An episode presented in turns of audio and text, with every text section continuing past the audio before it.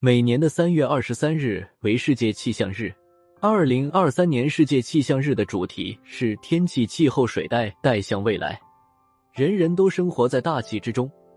无时无刻不受到气象条件的影响，所以不奇怪，许多气象新闻事件会成为社会关注的焦点。而近些年来，由于社会经济的迅速发展，气象灾害造成的影响也越来越大，更为人们所瞩目。遥想一下。生活在一两千年前不发达时代的古人，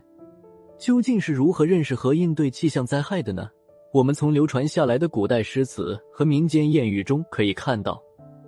它们包含了大量的诸如气候、季节、天气、气象等方面的描述和相关知识，对季节的更替、风云的变化、雨雪的飘落、天气的阴晴所触发的人类情感，也做了十分形象的表达。说起中华民族对大气现象的观测和探索，可以追溯到很久远的年代。早在三千多年前，我国殷代甲骨文中就已有表达风云、红雨、雪雨夹雪等大气现象的文字记载。这里，不妨跟着一只早飞千年的鸟——中国古代气象观测与测量科技（以下简称《一只早飞千年的鸟》）这本书，穿越若干个朝代，回到过去。先来看看“风”这个挺有意思的字，汉字字体是先民对原始描摹事物的记录方式。每个汉字的演变过程都传递着从古至今对万事万物的认知过程。在殷商时期，约公元前一六零零年，约前一零四六年，甲骨文的碎片上，“风”字假借凤，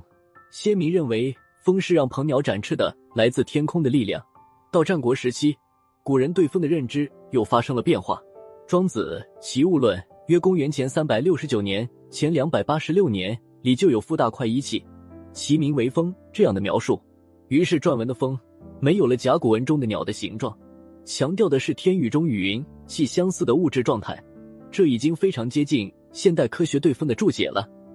在气象学上，风的确是指由空气的水平流动形成的一种自然现象。这又引出了风向的概念，这恰是对风进行量化的一个方面。一只早飞千年的鸟介绍，古代常以占卜测风、决定出行、战争等事宜，而正是这些对风的流动特性的认识，促成了风向标的发明和使用。风向标也被称作后风或香风，其真正的主角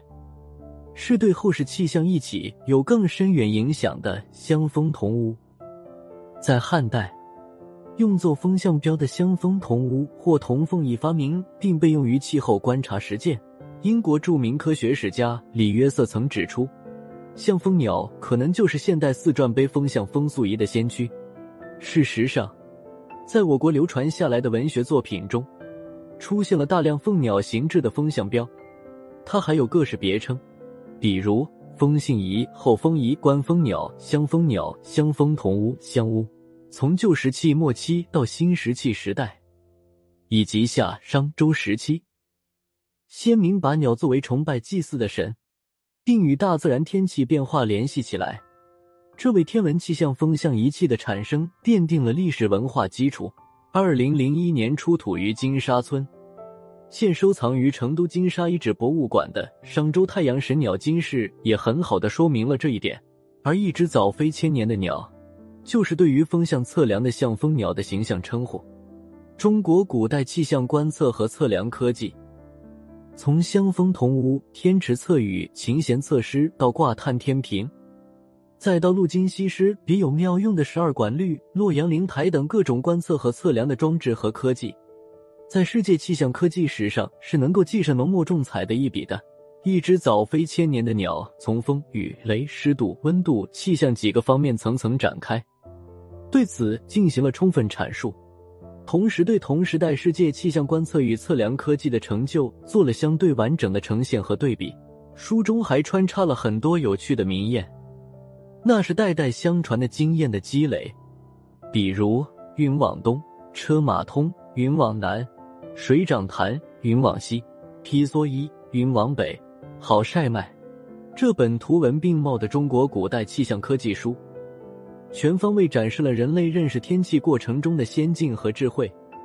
尤其是中华文明在科技领域的另外一个侧面，也展现了几千年来世界气象科技发展的进程。二零一六年，中国申报的二十四节气，中国人通过观察太阳周年运动而形成的时间知识体系及其实践，成功列入联合国教科文组织人类非物质文化遗产代表作名录。二零二二年，在北京冬奥会开幕式上，二十四节气惊艳亮相，从中我们看到又悟到了什么？庄子曰：“天地有大美而不言。”四时有明法而不议，万物有成理而不说。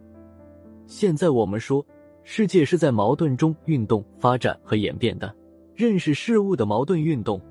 就可以在本质上理解事物，而不致迷惑于事物的表象；就可以从规律上把握事物，而不致迷失于事物的变换；就可以从宏观上总览事物，而不致迷乱于事物的纷繁。对于气象的观测和探索。